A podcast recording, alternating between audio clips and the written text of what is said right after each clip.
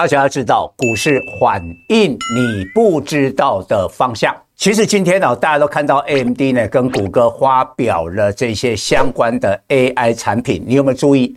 纬创就不涨了，为什么？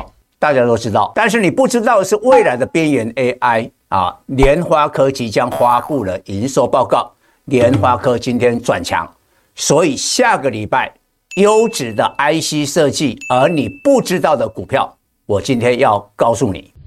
各位粉丝朋友，大家好，我是蔡明彰，现在是礼拜五盘后的分析，今天反弹一百零五点。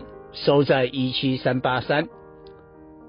那这个礼拜的周线呢，如同蔡总这个礼拜一开始的判断，在五红之后，本周第六周是整理的，小跌五十四点。但是这个盘面在十一月的营收即将公告完毕，呃，股市呢业绩是王道，所以主流会重新回来。在半导体，尤其是在记忆体跟 IC 设计，半导体有三大部分啊，除了 IC 设计跟记忆体之外，就是晶圆代工。不过 TSMC 十一月份的营收是月减十五趴，恐怕呢，呃，在下礼拜一或者到这个上半周啊，除夕之前，下礼拜四台积电要除夕三块了啊。这个之前它偏向于整理，所以重点就只剩这两个机体跟 IC 设计。那我们先讲机体，其实记忆体跟 IC 设计，蔡总早从啊九月开始呢，我就率领我的会员展开了一个布局。那相关的股票我们买了很多，也都几乎在相对的低档。这个买在低档啊，就是有一个好处。啊，不怕震荡。那今天我特别点名了，有一档的记忆体是六二三九的历程，历程做什么？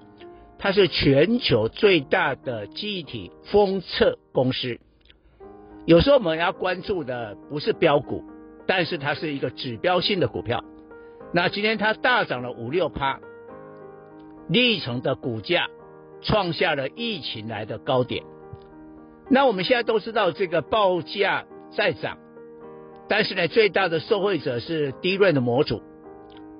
但是从力成股价的创高，加上它十一月份的营收一年来的高点，我们就可以知道，现在的记忆体的需求开始出现，所以有一些新的订单下到了力成去做这个机体的封测。那加上我们看到，不管是威刚啦、群联啦、石泉啦、一头拉股的这些机体。十一月份的营收都非常好，都非常好，这已经公布出来了。所以我认为下礼拜机体是一个重头戏。接下来是 IC 设计，当然今天有部分还是有点投机的 IC 设计在涨停板，比如说神盾集团。但是莲花科今天上来了，收盘涨十二块，来到九四三。所以我认为莲花科在下个礼拜会率领绩优的 IC 设计成为盘面的焦点。那 IC 设计的话，我们的粉丝操作面要注意，有时候呢利空的时候要勇敢买进。比如说二四五八的翼龙，这一档跟笔电高度相关的 IC 设计，呃，其实在前阵子啊，他说啊淡季啊第四季淡季，有一天跌停板。我的会员没有卖，我们还去买，我们还去加码，哦，之前我们就买了，但是利用那个我们又买，那最近翼龙不是这个礼拜都在创新高吗？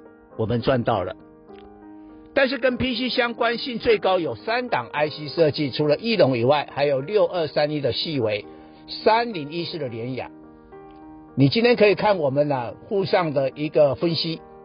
在前三季的 EPS 的话呢，翼龙啊大概是五点五一，细微是三点三四，联阳最高七点七七，但是本益比也好，联阳现在几乎只有十六倍，那个细微已经三十五倍了啊，翼龙的话呢是二十二倍多，所以你可以注意联阳，当然它也发布了十一月份的营收，因为我现在强调，PC 第四季都是淡季。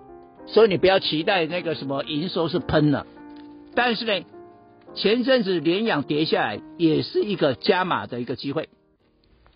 那我认为它十一月份的营收只有比十月月减的两趴，但是是年增了十七趴，所以这样的个股在目前的价位是被低估的。